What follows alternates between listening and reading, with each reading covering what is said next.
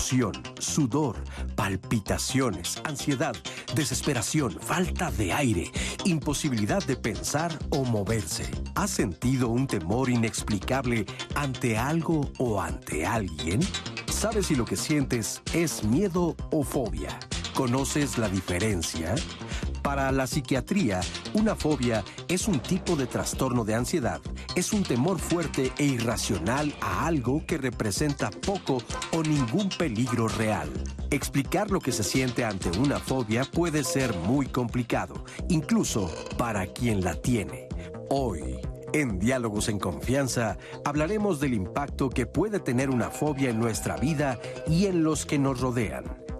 Asimismo, te informaremos los tipos de tratamiento que se utilizan para su manejo. ¿Cómo están? Buenos días, bienvenidos. Como cada mañana, Diálogos en Confianza, estamos junto con ustedes para conocer más acerca de nosotros mismos y encontrar herramientas para tener una vida mejor. A ver, les doy una lista. Ratones, víboras, cucarachas, arañas. ¿Qué les genera? ¿Qué les provoca? las alturas, la oscuridad, la sangre, las inyecciones. ¿Qué les hace sentir? ¿Miedo? ¿Es una fobia? Quédense para descubrir juntos si lo que sentimos respecto a ciertos objetos, situaciones, animales, eh, es una fobia o es un miedo. Hoy los especialistas nos van a ayudar a detectar precisamente cuál es la diferencia entre una y otra situación. Así que si ustedes eh, quieren conocer si su aversión por algún animal, ya sea un animal vivo o incluso muerto, disecado, significa que hay algo detrás de este síntoma, de este signo. Vamos a averiguarlo y comiencen a comentarnos eh, ya si tienen miedos o fobias. Anaí está pendiente de todo lo que llegue en redes sociales y lo vamos a leer aquí en vivo en el programa. ¿Cómo estás, Anaí? Muy bien, Lupita, es que estoy viendo aquí ya los comentarios que nos están escribiendo de algunos miedos y fobias que tiene nuestra audiencia. Para los que no se animan a escribirnos, yo les digo, no tengan miedo o fobia, ya nos dirán los especialistas, a que nos escriban porque acuérdense que estamos en vivo en Facebook, estamos en vivo en YouTube. Yo quiero mandarle un fuerte saludo que aquí nos escribe de Yanira, Flores. Saludos desde Saltillo, Coahuila, un fuerte abrazo. También quiero mandarle un fuerte abrazo a Unice Balvanera Ortiz, que siempre está al pendiente de todas nuestras transmisiones y nuestros programas. Araceli que nos manda saludos cordiales y pues a platicar sobre el tema de miedos y fobias yo también les invito a que se conecten y nos marquen al 5551 66 4000. Lupita, porque ahora al parecer tenemos miedo al teléfono. Pero acuérdense que también en el centro de contacto con la audiencia nos pueden marcar, nos pueden dejar sus llamadas y sus comentarios, porque recuerden que este programa se construye gracias a sus opiniones, a sus comentarios, a sus dudas. Así que hoy es el momento de que respondan esos cuestionamientos que tenían anotados sobre sus miedos, fobias, etcétera. Así que yo siempre pendiente de sus comentarios, Lupita. Pues eh, muy bien, síganos eh, eh, llamando, conectándose en las redes, platicándonos sus miedos, sus fobias, sus aversiones. Y aquí, aquí juntos vamos a resolver todas sus dudas. Gracias a nuestros intérpretes en lengua de señas mexicana, Istiel Caneda, Alberto Mujica, esta mañana con nosotros. Y les presento también a nuestros invitados, los especialistas esta mañana de miércoles aquí en Diálogos en Confianza. Berta Angélica Garibay García, ¿cómo estás, Berta? bienvenida. Con mucho gusto. Qué gusto. Estar aquí Re bienvenida, porque nos decías que estuviste aquí hace, algunos años en el programa. Pues muy bienvenida, Berta, psicóloga clínica y especialista en terapia cognitivo-conductual, integrante del Secretariado Técnico del Consejo Nacional de Salud Mental, integrante también de las Brigadas de Atención Psicoemocional por COVID-19, integrante del equipo del Programa Nacional para la Prevención del Suicidio y por 20 años ha sido perito en psicología. Gracias, qué interesante tu profesión, Berta. También Alfredo Zúñiga. Alfredo, ¿cómo estás? Hola, gracias por la invitación. Igual, re bienvenido.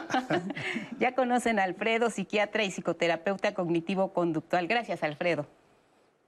Y esta mañana nos acompaña Beatriz Guillermina Ramírez Beltrán. Bienvenida, ¿cómo estás? Muy bien, muchas gracias por la invitación y muy buenos días a la audiencia. Un gusto conocerte, psicóloga clínica del Centro Comunitario de Salud Mental Iztapalapa. Pues ahí están los invitados, ustedes por supuesto conectados en redes, aquí en el estudio, listos para saber si lo que sentimos y tenemos es miedo o fobia. En el caso de Berenice, vamos a conocer su experiencia con las aves, gallinas y todo lo demás que dice ella tiene alas y que le provoca malestar. Regresamos para comentar su testimonio. Es Berenice. Mi fobia es hacia las aves, principalmente hacia las palomas y los gallos y gallinas. Yo, pues sí, me acercaba como toda niña a ellos. El detalle fue que al acercarme yo a una gallina, eh, yo no vi que tenía pollitos, pues se puso muy agresiva y me empezó a picotear y ya a partir de ahí, pues como que le empecé a tener miedo. Ya cuando estaba yo más adolescente, eh, tenía otro familiar, un cotorro de los que hablan, y dijo que lo sacaba y se lo ponían en el hombro y que sin problema yo podía tocarlo.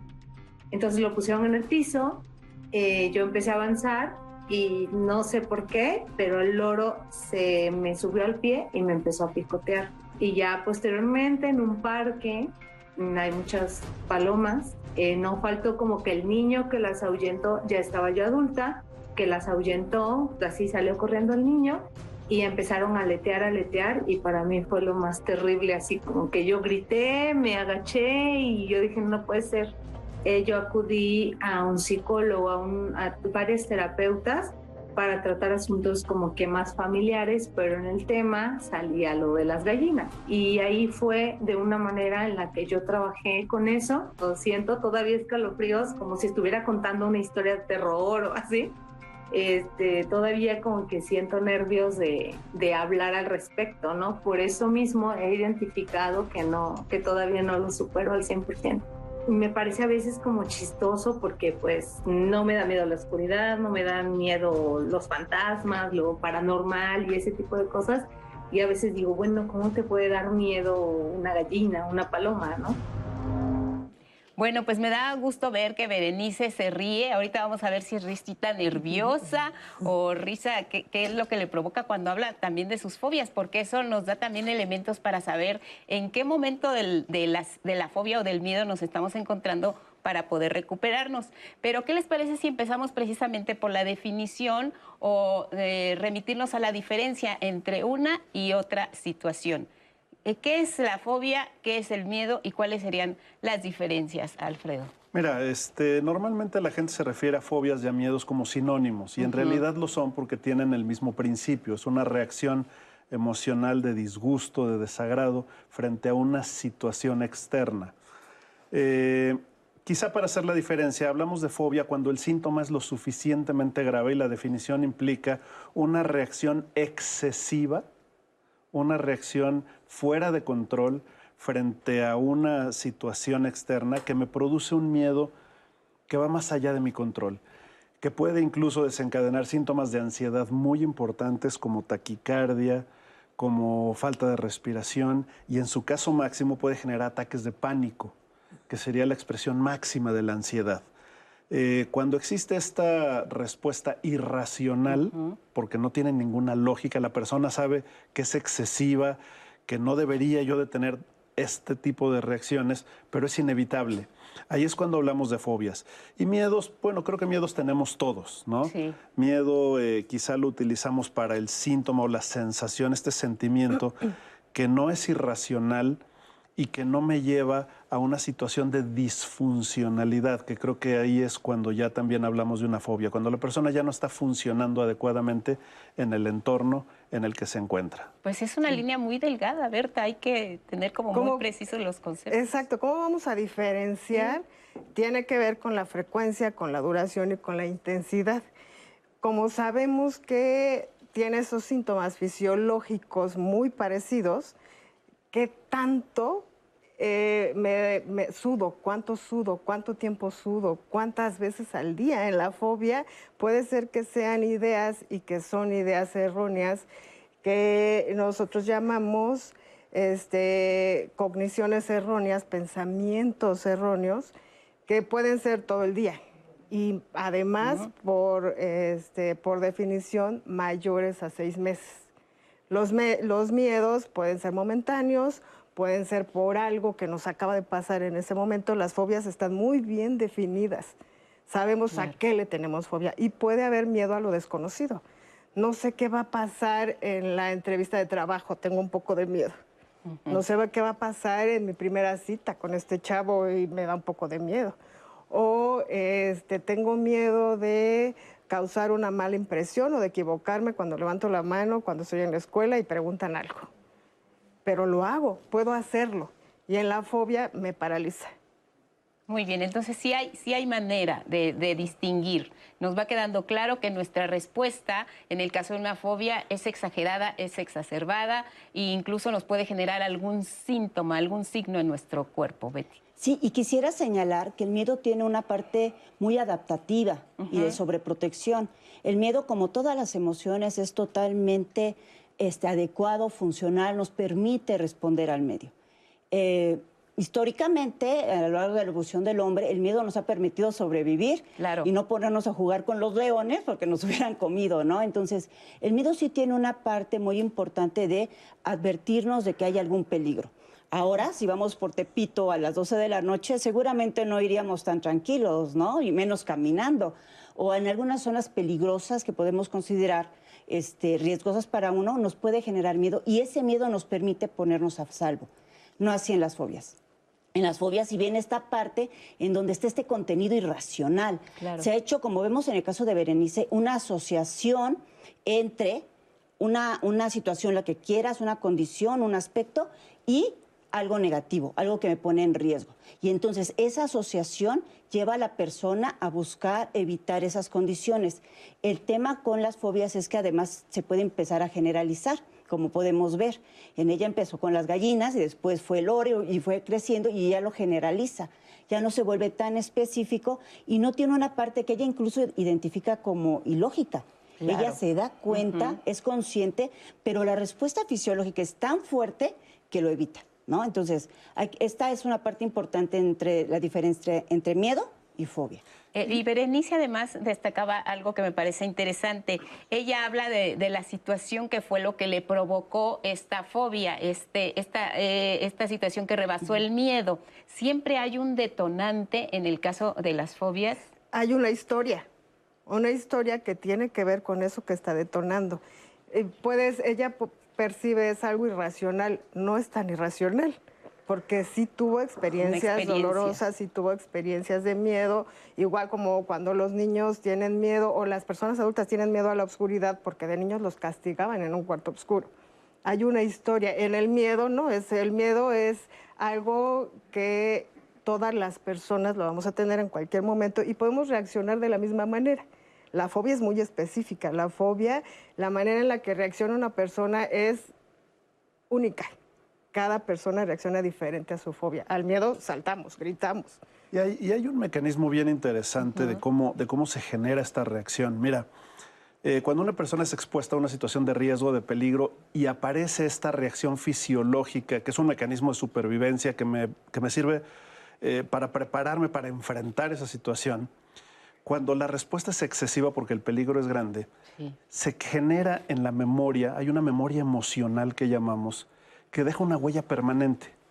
Esta memoria emocional sirve, eh, no sé, te pongo un ejemplo. Imagínate que vas caminando por la selva y te caes en un pantano, ¿no? en una arena movediza, y empiezas a querer salir, viene la respuesta máxima de luchar para salir de ahí y por algún motivo tienes la suerte de que tu compañero se da cuenta y te salva y te saca, te avienta una, una cuerda o lo que sea y sales.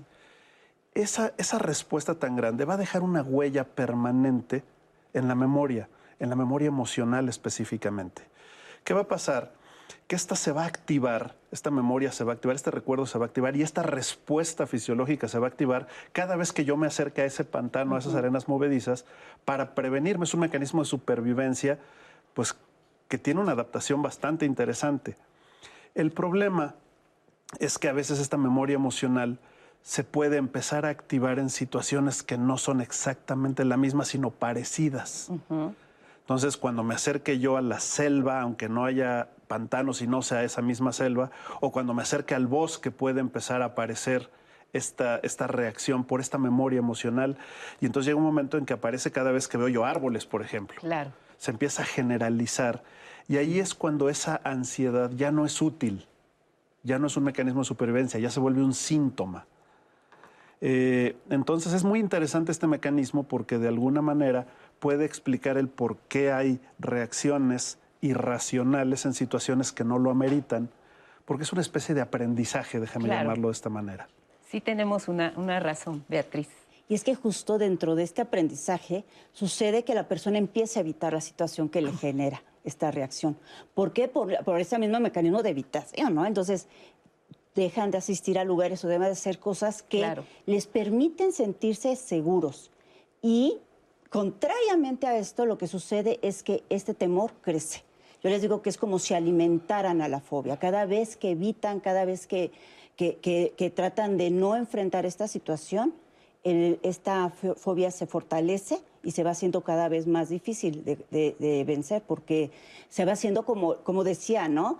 Más grande que este temor de las, a, la oscuridad, se vuelve algo muy poco este, funcional para su vida, los limita de manera importante. Lo interesante de esto es que uno no está evitando el evento o la situación, uno está evitando lo que se siente.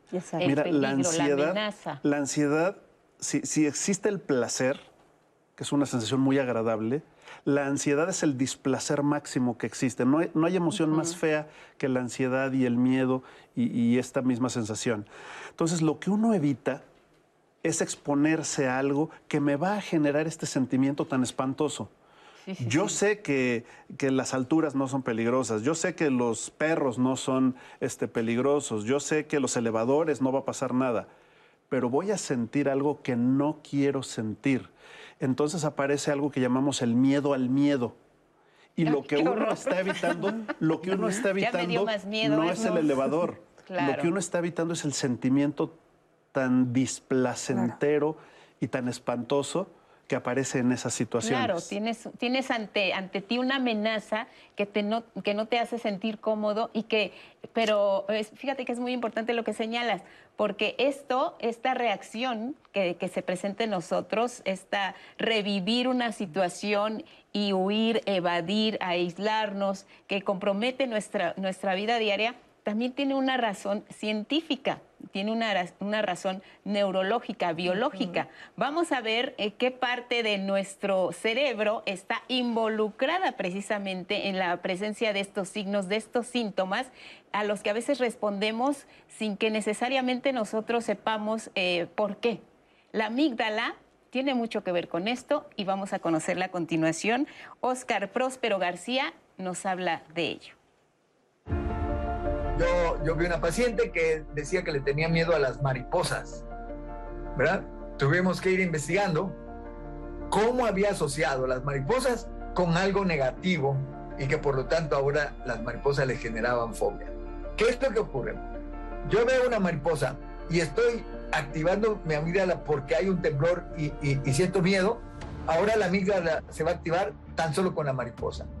Ese es el fundamento de, las fobias y la amígdala, ¿verdad? Lo que vemos, lo que oímos, lo que olemos, lo que sentimos, se asocia entonces con la respuesta de miedo que ya nos lo está provocando, algo que naturalmente nos debe provocar miedo, ¿verdad? Un temblor, pues, a todo mundo como que nos asusta un poco, ¿verdad? Totalmente adaptativo. Lo que no es adaptativo es que ahora pasaba ahí una mariposa y entonces la mariposa es la que nos produce el miedo, que originalmente nos producía el temblor. La amígdala no solamente nos da la sensación subjetiva de, de ansiedad, de miedo, si se tratara de miedo, sino que provoca la respuesta autonómica de que el corazón lata rápidamente, la respiración aumente. Para el cerebro es lo mismo una mariposita que aprendimos a asociar con el miedo que le tenemos al temblor, en ejemplo, ¿verdad? ya puso el cerebro a esa mariposita en la misma categoría que si tuviéramos aquí un tiranosaurio rex enfrente de nosotros. Y es ahí donde la persona sufre más porque dice, ¿cómo le puedo tener miedo a una mariposita como si se tratara de una pantera negra o de un león o de un T-Rex que me vienen persiguiendo? ¿Cómo es posible, verdad? Y eso hace sufrir doblemente al paciente. La pregunta es si todas las fobias se activan de esta manera fisiológica. Hay una respuesta que tiene que ver con nuestro cerebro, con esto que tiene que ver con la amígdala, con lo que recordamos, con esta presencia de amenaza, esta respuesta exacerbada. Todas las fobias, eh, ante todas las fobias o situaciones, podemos reaccionar de esta manera. ¿Es automático? ¿Es en automático que se presenta esta reacción de la amígdala? Porque son pensamientos, es, es una función del cerebro y son pensamientos constantes. Genera pensamientos que están rumiando todo el tiempo y que no son pensamientos positivos, son pensamientos negativos. Claro. Son pensamientos catastróficos. Y entonces todo el tiempo están ahí, no dejan avanzar, no dejan disfrutar de la vida, se está sufriendo, porque son funciones del cerebro que son constantes. Y entonces lo que estamos pensando constantemente hace que tengamos una conducta específica y entonces ese pensamiento, esa conducta genera emociones, genera sentimientos que o nos llevan a sentirnos muy bien o nos llevan a sentirnos muy mal. Pero además está sufriendo la persona. Por supuesto, y, si es automático, o sea, insisto, veámoslo como un mecanismo de supervivencia, ¿no? en el instante que yo identifico una situación de riesgo, de peligro, tengo que prepararme para pelear contra ese peligro o para huir de ese peligro. Son las únicas dos este, reacciones eh, de, enfrentar esto. Eh, ¿Qué pasa si yo no tengo esta respuesta automática? Pues estoy muy en riesgo de no poder ni, ni pelear ni huir y entonces corro el riesgo de morir. Entonces, nuestro, nuestro sistema nervioso tiene especial importancia estos mecanismos de reconocer situaciones de peligro. Entonces, ya sea por aprendizaje, ya sea porque lo traemos codificado genéticamente, hay, hay, incluso teorías en donde se dice que ciertos miedos ya los traemos inherentes eh, puestos en nosotros. El ver un animal con colmillos de este tamaño me va a generar un miedo inevitablemente si lo veo venir hacia mí la respuesta es automática, es inmediata y en el caso de las fobias es irracional. Ahora que citas este, este ejemplo, a ver, vamos a ubicarlo en, una situación muy concreta para que el público comience también a tener más elementos. Yo veo una araña. Cuando eh, sé que esa araña únicamente me da miedo y qué reacción tengo cuando ya se trata de una fobia ante esta situación específica? La, diferencia es, veo una araña, me da miedo y a lo mejor le pido a alguien que venga y la mate, ¿no? ese sería un miedo normal, propio de, una situación. Y una fobia es cuando yo veo la araña y empieza inmediatamente una taquicardia, empieza a subirme la, la presión arterial, me paralizo, no sé qué hacer, o puedo empezar a gritar ¿sí? A lo mejor hemos visto la caricatura de, la señora que está en su casa y sale un ratón y se sube gritando a la mesa y empieza a pegar de gritos, que parece excesiva y parece exagerada, pero así son las fobias. No puedo controlar este miedo que me lleva a reaccionar excesivamente en forma de tratar de alejarme o de salir corriendo taquicardia y puede terminar en un ataque de pánico. Y créanme que un ataque de mm. pánico es la sensación más espantosa que existe en la vida. Efectivamente. Eh, la respuesta del cuerpo es la misma, se activa el, el, sistema nervioso simpático cuando viene esta sorpresa de que algo está sucediendo y se, dispara la señal de alarma. Pero tenemos una área del cerebro que es la zona frontal que puede decir, espera, calma, o sea, no es para tanto, no pasa nada, lo puedes manejar, ¿no? Y eso permite enfrentarnos y manejar las situaciones. Sin embargo, cuando nuestro sistema, este, nuestra respuesta es excesiva y empieza esta parte y el sistema, la, zona frontal del cerebro se ve bloqueada, entonces puede empezar a generar esta respuesta de huida inadecuada y no nos permite una, valoración, que era un poco lo que estaba comentando Berta, estos pensamientos catastróficos de que esta araña me puede hacer daño y puede suceder, ¿no? Al evitar, al irme, viene esta situación de placer, de estoy seguro. Claro. Y entonces eso alimenta la idea de que son peligrosas y de que hay que huir, ¿no? Y después se vuelve a repetir, se vuelve a repetir y esto va haciendo que esto se vaya incrementando. O sea, aquí el tema es que en verdad es una sensación, eh, las fobias en verdad se sufre, hay un sufrimiento real, por descabellado que pueda parecer a los demás, es importante que consideren que la persona realmente lo está sufriendo, de realmente este, genera un terror y el enfrentarlo es todo un reto. Entonces hay que ayudarlos a que lo vayan viviendo de una manera poco a poco, irse adaptando, ir, ir, enfrentando ese temor que para ellos es inminente, es un peligro inminente. Solamente agregaría de los que mencionó Alfredo, de estas dos respuestas, que es huida o ataque, agregaría la respuesta también que es de paralizarse. Hay gente que ante una situación de fobia se desvanece y se queda ahí, ¿no? Y le tienen que poner alcohol, etcétera, reanimarlo, porque es tan fuerte el impacto, tan fuerte la impresión, que se bloquean totalmente, el sistema nervioso se paraliza y suelen incluso desmayarse. Y que no debemos tomarlo a la ligera o a veces incluso burlarnos de la persona que tiene una fobia como esta. Este es parte del tema que trataremos al volver de la pausa. Acompáñenos, miedo o fobia. Existen fobias raras, incluso difíciles de pronunciar, como esta. Hipopotomonstrosesquipedaliofobia. Es la fobia a las palabras largas o complejas.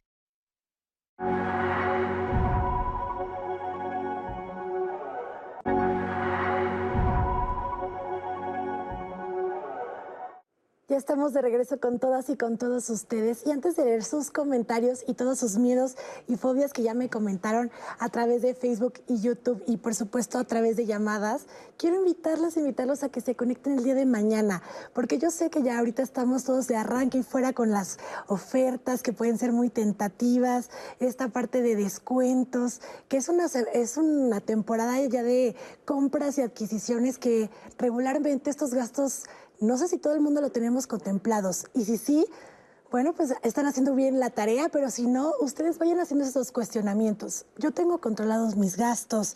¿Te consideras ¿Consideras que estás eh, haciendo como todo el mapeo de tus finanzas personales? ¿Estás ahorrando? ¿De verdad sí puedes adquirir en esas temporadas decembrinas, en estas épocas de descuentos y de compras excesivas? Bueno, pues el día de mañana vamos a estar hablando sobre gasta responsablemente y no te endeudes. Yo ya le decía a la producción que yo ya estoy lista con papel y pluma. Estamos listísimos para aprender todo con los especialistas y por supuesto con ustedes con todas sus dudas. Así que conéctense el día de mañana. Gasta responsablemente y no te endeudes. Y ahora sí, voy a leer algunos de sus comentarios. Voy a empezar con esta llamada que nos hace el señor Rubí. Las fobias y los miedos son inyectados por los familiares, empezando por los padres, nos inyectan el temor. Es una catástrofe psicológica que crea la fobia en, una nueva, en nuevas generaciones esto que menciona el señor Rubí es varios de los comentarios hilados a lo que mencionan en diferentes comentarios de Claudia, por ejemplo. Dice, varios miembros de mi familia tenemos fobia a las arañas. No me gustan ni dibujarlas. Y así consecutivamente, varios que mencionan, mi mamá tenía miedo a, mi tío tenía miedo a, este, o sea, veía a alguien que tenía miedo a las serpientes. Por ejemplo, este de Ángeles que dice, nos saluda desde, desde Aguascalientes. Quiero comentar que les tengo muchísimo miedo a las víboras y serpientes. No sé si eso se derivó porque mi madre también le tenía miedo a estos reptiles. Por otro lado, en una ocasión vi una imagen de una mano llena de agujeros, hoyos, explicando algo sobre el cáncer. Mi madre falleció de cáncer. A partir de ahí empecé a sentir miedo, demasiada ansiedad, nos comenta. Al ver todo tipo de imágenes que contengan círculos agrupados o en forma de panal, me da náuseas. Siento comezón en las manos y en todo el cuerpo. Me pone un tema de taquicardia y el efecto me dura un par de días. En ocasiones me ha causado incluso el llanto. Eso nos dice Ángel Espiña. Eh, esto es hilado con el tema de familiares, que viene a partir de este, si se puede heredar o no, Lupita. Otros comentarios también que nos llegan es no entender el por qué nace su miedo o fobia. Y es un poco lo que comentábamos hace rato con Alfredo, este, que se mencionaba una palabra de memoria emocional, nos comentabas. Pero ellos nos dicen, yo tengo miedo a la luna llena, pero no sé por qué. O por ejemplo, que nos decían, yo tengo miedo a los perros, pero realmente no recuerdo ningún tipo de evento que pudo haber hecho o generado este miedo. Javi que nos dice, ¿qué es una fobia social? Nos pregunta, ¿y en qué diferencia del miedo social se puede tener? La diferencia entre fobia y miedo social. Eso nos los deja Javi, se los pongo en la mesa para que al radito le contestemos también a Javi González. Yolanda nos dice las cucarachas voladoras y nos pone emoji de pánico. Dulce Mago dice, me da pavor ver imágenes del mar con peces grandes. No soporto ni en celular verlos. Es un temor enorme y antes la verdad no existía. No sé de dónde sale. Nuevamente las preguntas. Eh, Maite, a todos, los quiero, a todos les quiero decir que yo le tengo mucha fobia a las arañas, me dan pánico, grandes, negras, las pequeñas no tanto. Y a las alturas, la primera vez que me subí a un avión, no lo demostré, pero estaba con el Jesús en la boca. Ahora ya no subo con nada de tranquilidad. Francisco nos dice, em, si se pueden, ¿me podrían decir por qué tengo miedo a los perros? Otra vez, él dice también, Francisco, que no recuerda tener nada difícil ni ninguna este, situación compleja con respecto a los perros, pero que aún así tiene pánico y que se cambia cuando ve un perro en la calle, ¿no? Donde está, se cambia del otro lado. Miedo a las enfermedades y me enfermo muy seguido, en especial del estómago, nos dice Yolanda Cabrera. Muchos de nuestros miedos se originan en nuestra niñez, eso nos dice Luis Martínez, que es un poco de lo que ustedes mencionaban previamente en el primer bloque. Otro comentario que también nos llega es sobre un miedo particularmente a las estatuas cuando van a los museos o también a las cosas que están disecadas. Este es un miedo que, o fobia que puede ser relacionado con el testimonio que tenemos a continuación de Samantha, porque es muy similar. Vamos a escucharlo y ahorita regresamos con los especialistas para comentar sobre sus miedos y sus fobias. Pues yo tengo una fobia a la taxidermia o animales disecados desde más o menos eh, que tenía como unos 15 años. Eh, tuve que ir de parte de la escuela a hacer una, investigación en un museo de ciencias naturales. Hubo un momento en el que cuando yo entré eh, estaba todo bien, habían algunos animales pequeñitos, pero luego entré a otra sala donde habían dos vitrinas que convergían como en una letra V y en ese momento, cuando yo estaba ahí parada entre esas dos vitrinas, hubo algo, no sé cómo describirlo, pero me empezó a dar un ataque de pánico. Pues nada, tuve que salirme corriendo y para poder calmarme, pero ya estaba muy agitada mi respiración, ya estaba yo muy alterada, estaba llorando y ya desde ese momento hasta época reciente no puedo estar en un mismo lugar, en un cuarto, en un salón, en un museo con un animal disecado, porque me, siento palpitaciones, este, empiezo a sudar frío, eh, me duele el estómago, a veces me pongo a llorar. De verdad, no tengo una explicación de por qué surgió, eh, simplemente pasó. Y últimamente, pues, o sea, ya no he tenido experiencias eh, últimamente, pero pues sí sigue siendo algo que afecta mi vida cuando los encuentro en algún lugar inesperado. Pues ahí está alguna de las fobias que se presentan. ¿Cuáles son las fobias más comunes? ¿Se tienen identificadas las, las fobias más comunes? Porque las personas que nos escriben en, Face, en redes, nos están comentando de manera muy constante miedo a las arañas, miedo a las víboras. Siempre es eh, em, detectable a cuáles son las fobias más comunes. ¿Se tienen identificadas? Sí, a las alturas es una de las más comunes. A, las alturas. También este miedo de repente a salir, a exponerse, que es la agorafobia, que esa es muy frecuente, este, que tiene que ver con los ataques de pánico también. Eh, ¿Cuál otra? Miedo a manejar. Lo que pasa es que miedo a manejar la gente puede evitar manejar y por eso no van a consulta, pero están evitando, ¿no? O sea, puede ser, o la fobia social, las, las, top ten son a los, a los roedores, a las víboras, a las alturas, a volar, a las agujas, a la oscuridad, a las tormentas eh, con truenos y todo esto. Este, a los espacios cerrados, la claustrofobia es súper común. Eh, y algunas otras dos, pero esas, digamos, serían las más frecuentes de todas, que además son, son, son miedos que, conocemos por todo el mundo. Hay unas que se llaman incluso eh, fobias universales o miedos universales, ¿no? Lo comentábamos a, quedarse solo, a ser abandonado, este, a la oscuridad.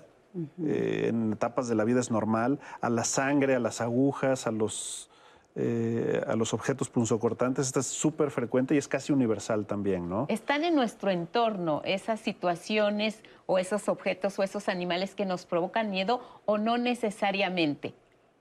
Bueno, antes quisiera agregar a toda esta larga eh, lista de, objetos o de situaciones de fobias o miedos a las nuevas generaciones y que lo vemos en la consulta y lo vemos en la vida cotidiana, miedo a los temblores, miedo a la alerta sísmica, miedo a contagiarse de COVID y que los niños y los adolescentes lo tienen muy marcado. Incluso en el temblor, en cuanto había un simulacro con alerta sísmica, ya pensaban que iba a temblar y que las casas iban a caer. Entonces estas nuevas generaciones se quedan con estos miedos, se pueden convertir en fobia y ahora, claro, ¿cómo diferenciamos el miedo a contagiarnos de COVID o la fobia a contagiarnos de COVID? Precisamente si tengo miedo a contagiarme, entonces por eso actúo, reacciono, este, trato de salvar mi vida, salgo con cubrebocas, me lavo las manos, sigo todas las indicaciones que nos dieron para poder sobrevivir y para poder no contagiarnos la fobia a contagiarnos de COVID, no salgo nunca. Ya tengo, como este comentábamos hace un rato, el piso ya está desgastado, nos ponemos litros de alcohol, de litros de desinfectante, no veo ni a mi familia, y entonces eso también me empieza a generar situaciones de miedo a enfermarme y me enfermo del estómago. Cuando tengo miedo a algo, entonces me enfermo constantemente del estómago. Puede surgir incluso una gastritis nerviosa. Entonces, sí hay, sí hay consecuencias que, pueden afectar directamente nuestra salud eh, a raíz de, una fobia. Porque hablaban en el testimonio, eh, perdón Alfredo, de, que sentía eh, pues escalofrío, que tenía sudoración. O sea, es parte ya de lo que te está generando una fobia. Y, creo que esto es importante justamente para referirlo con, el testimonio. Mira, en la actualidad se tiende ya no a hablar de, de conductas enfermas, ¿no? Más bien tendemos a hablar de conductas aprendidas. Este, Y de alguna manera, muchas de las fobias, la gran mayoría, son aprendidas. Y, hay esta nueva teoría que habla de, la coherencia del síntoma, en donde dice que el síntoma es necesario para esa persona. ¿Sí? Hay una parte que necesita del síntoma porque hay una realidad emocional que requiere que el síntoma exista. Entonces, eh, ¿qué pasa si yo eh, aprendo algo de niño y aprendo a, a funcionar de esta manera, pues voy a necesitar relacionarme con el mundo de esta manera porque es la que sé. Claro. Entonces, sí, aprende uno de casa, aprende uno, pero está mal, este, ¿a quién hay que echarle la culpa? No, no hay que echarle la culpa a nadie, ni hay que hablar de si está bien o mal, simplemente es lo que aprendí. Y siempre pongo un ejemplo que es muy básico. ¿Por qué hablo español? Pues porque en mi casa hablaban español, no es culpa de nadie, no hay que colgar a nadie, es lo que aprendí. Y si yo aprendí a tenerle miedo a ciertas cosas porque así me educaron, porque así me lo dijeron todo el tiempo, no salgas a la calle porque te puede pasar algo, no salgas a la calle porque te puede pasar algo. ¿Qué va a pasar el día que salga yo a la calle? Pues voy a salir con miedo, porque estoy pensando que me va a pasar algo. ¿Es una conducta enferma? No, no es una conducta enferma, es una conducta aprendida. ¿Sí? Entonces, el, poder verlo así eh, es muy esperanzador. Porque si yo aprendí a manejar las cosas de una forma que no me está funcionando, pues eso muestra que tengo la capacidad de aprender y puedo aprender a manejar las cosas de una forma que me funcione mejor en la medida que yo las resignifique y me dé cuenta, pues que aunque sí, a lo mejor una vez me asaltaron en la calle, pues ya no estoy en esa situación. ¿No? Ya no estoy ahí, ya tengo más experiencia, ya este, me cuido de una manera distinta, ya todo. ¿Por qué sigue apareciendo el miedo si ya no estoy allá? Claro. ¿Sí?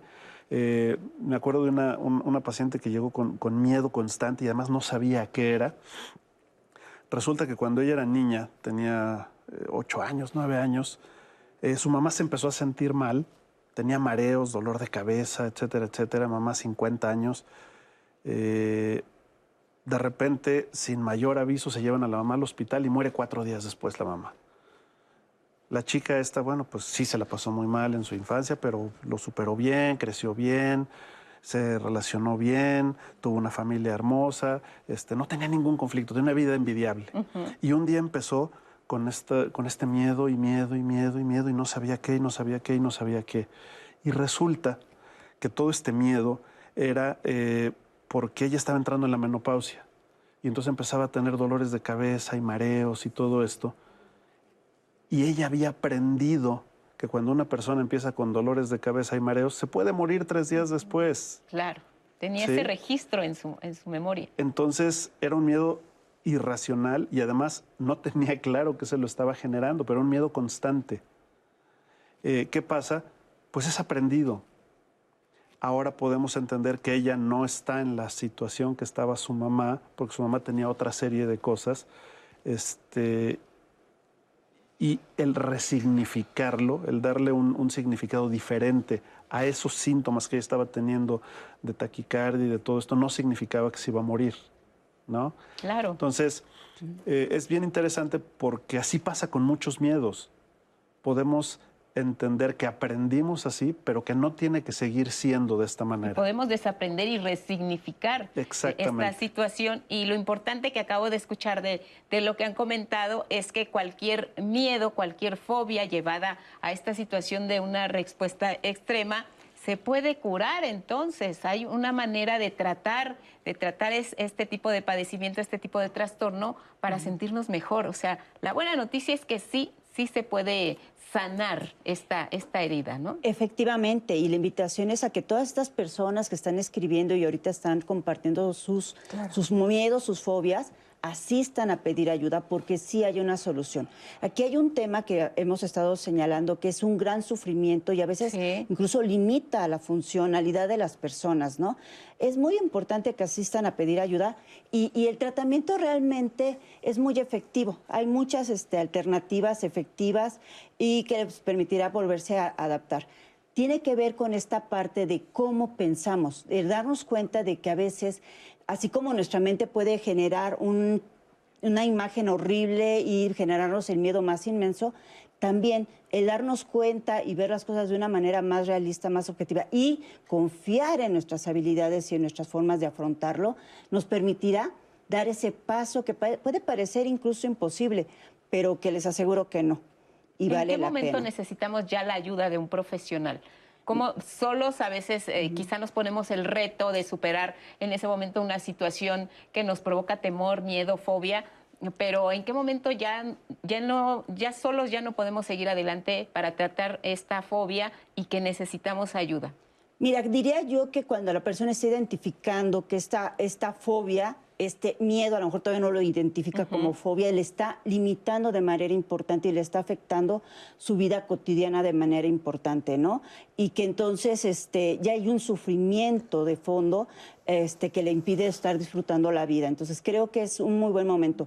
Pero mucho antes de esto puede haber pequeños avisos que le están este, sugiriendo que, eh, que deba de pedir y, acudir, ¿no? Entonces el tiempo lo decide la persona, pero sí tiene, que, tiene que darse cuenta de que todos tenemos derecho a una vida feliz, tranquila, libre, y las fobias limitan mucho a las personas. Entonces, no permitir que estos miedos, estas fobias, lo, acorralen en su casa o le pongan en una condición en donde ya no pueda disfrutar como por los ejemplos que han puesto, ¿no? Salir y ver a un ave, ¿no? Ya no, ya no lo disfruta, están pensando todo el tiempo en qué momento puede suceder algo, ¿no? Sería adecuado que pudieran en ese momento pedir y hace rato dijiste algo bien interesante y que creo que es muy importante, eh, a veces la gente tiende a burlarse o a minimizar lo que te está sucediendo, ¿no? Ay, no exageres, ay, no hacen nada. Tranquilo, este, mira, casi se lo ponen aquí, es un ratón, está muerto, ¿no? Y, si no, también podemos adquirir otra, otra postura que es, échale ganas. Y, y yo siempre les digo a mis pacientes el primer día, deja de echarle ganas. ¿No? Esto no se va a resolver echándole ganas porque no es un problema ni de falta de fuerza de voluntad, ni de debilidad de carácter.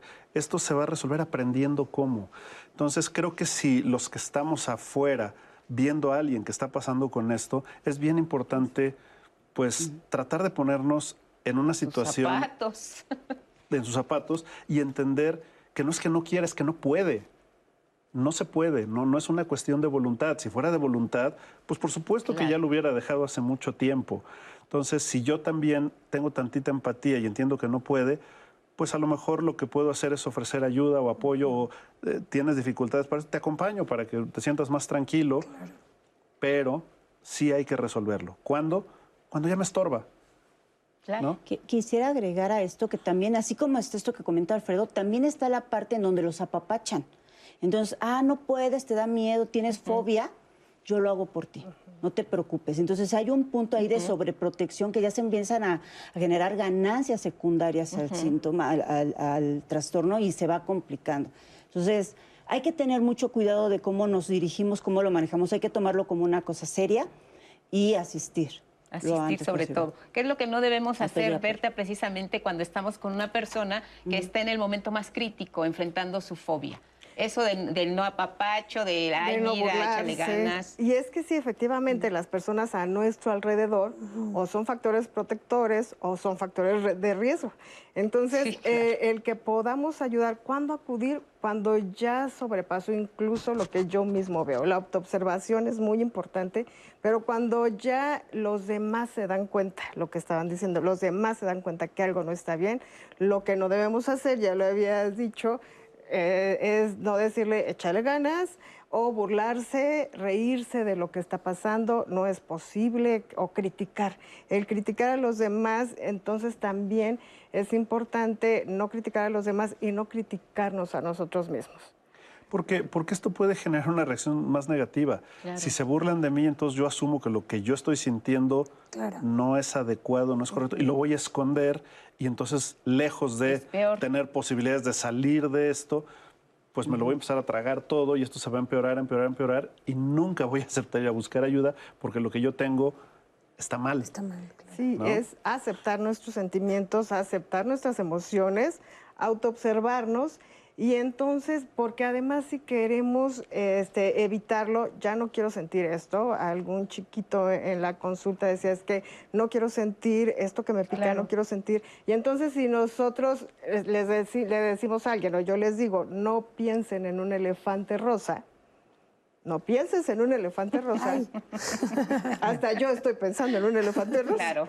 Entonces, el evitar el, eh, el evento no nos ayuda reconocerlo, repensarlo, aceptarlo, no criticarnos y entonces podemos empezar a, tomar actitudes que nos van a proteger como eh, respiración, como alguna terapia de, atención plena, como bailar, como escuchar música. Son factores protectores. A veces ya no es suficiente.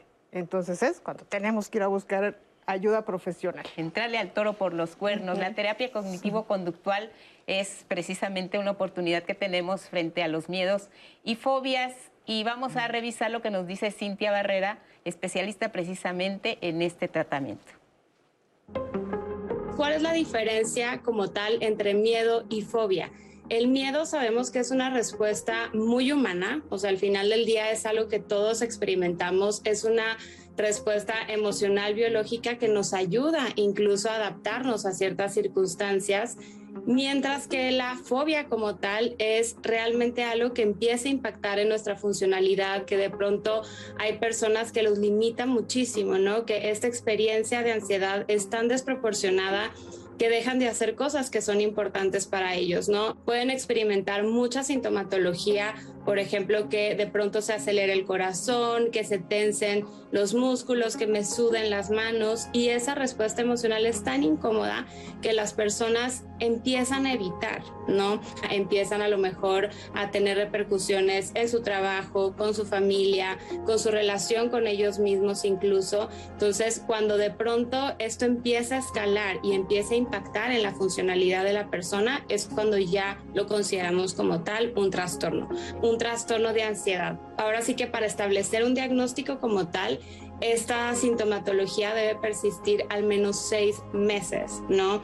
Y que no se deba a lo mejor a otro padecimiento, que no se deba, por ejemplo, a trastorno obsesivo compulsivo, a eh, estrés postraumático, ansiedad generalizada. Es bien importante hacer ese diagnóstico diferencial porque pues eso nos ayuda a diseñar un mejor tratamiento.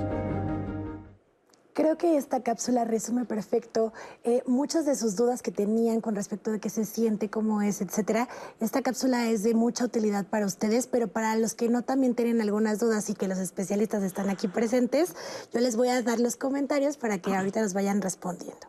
Pero, por ejemplo, este comentario que recibimos de Marta, yo tengo miedo a salir de la calle, como mencionaban ahorita en la cápsula. Em, por ahorita los temas de inseguridad y de, pandemia, miedo a que le pase algo a mis hijos. Yo vivo constantemente con ese miedo.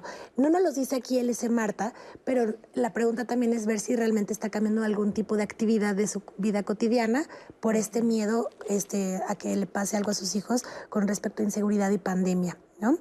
Mónica Escobar, yo tengo fobia a todo lo que da vueltas, a los aviones. Nunca he viajado en avión, pero en, la empresa que trabajé me pagaban los pasajes en avión y yo siempre preferí viajar en autobús, aunque fueran muchas horas de viaje. Me queda la duda si los ataques de pánico pueden producir a largo plazo una enfermedad cardíaca. Nos pregunta Mónica Escobar, que ahorita ya también nos, nos, responderán los especialistas. Sergio Ramos en llamadas. Yo tuve un accidente casi desde, casi desde tres pisos. Desde entonces y a raíz de eso me da miedo todo lo que me pueda hacer daño. Siempre ando a la defensiva. Y de hecho, nadie me puede tocar y no acudo ni al doctor ni nada, por lo mismo que no quiero que me inyecten. Me da miedo todo. Este testimonio de Sergio Ramos.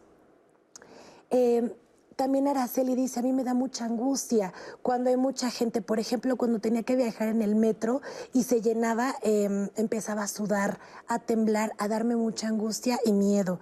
Tenía que ponerme a orar para resistir esta situación, nos decía Araceli. Javi González nos preguntaba, nos vuelven a preguntar sobre el tema de fobia social. ¿A qué se refiere con eso? Después del comentario que recibimos de Araceli en Facebook. También otro de los comentarios que teníamos es el tema de eh, eh, cómo detectar ¿no? este miedo fobia y cómo tratarla. Nos preguntan, Cristina García, ¿con qué especialistas, psicólogos o psiquiatras se trata el miedo y las fobias? Esa que te hace paralizar y que te da pánico. ¿Es, ¿Es necesaria la medicación? Lo de la medicación lo vamos a contestar después, Lupita, uh -huh. pero creo que es una muy buena pregunta para que le respondan ahorita los especialistas. ¿Qué especialista trata los miedos y las fobias? Yo creo que lo que tenemos que hacer es entender que ya no podemos seguir separando la psicología de la uh -huh. psiquiatría. Uh -huh. ¿sí? Todas las enfermedades, todos uh -huh. eh, los síntomas que tengan que ver con cuestiones emocionales, con cuestiones de este tipo, siempre tienen un componente biológico, bioquímico, incluso a veces genético heredado y tienen un componente que tiene que ver con situaciones de vida, con aprendizajes, con, eh, con, con problemas o, o, con broncas, ¿no? Entonces, el tratar solamente uno de estos aspectos casi siempre nos lleva a tratamientos que no son tratamientos completos. Creo que es importante que si voy a ir con un psicólogo a psicoterapia, pues también vaya con un psiquiatra que me pueda medicar o que me busque un psiquiatra que además de ser psiquiatra sea psicoterapeuta para que siempre se puedan trabajar las dos partes. Efectivamente es un trabajo en equipo. Psicología y psiquiatría siempre tiene que ser un trabajo en equipo y, y tratar de que no sea por separado. Voy a un lugar eh, lejos con el psiquiatra y a un lugar lejos con psicología tienen que ser, tiene que haber mucha comunicación. Okay. Psicología y psiquiatría tenemos que comunicarnos mucho cuando estamos trabajando con un paciente. Y ya la medicación sería otro nivel de tratamiento. Es algo que se tendría que valorar. Eh, eh, el psiquiatra lo valora, pero tomando mucho en cuenta también el trabajo que se está haciendo con, con psicología. Es una, es una decisión conjunta también, principalmente del psiquiatra. Gracias. Vamos a la pausa y regresamos. ¿Alguna vez escuchaste hablar de la somnifobia? El placentero acto de dormir puede ser causa de un desmedido temor a hacerlo.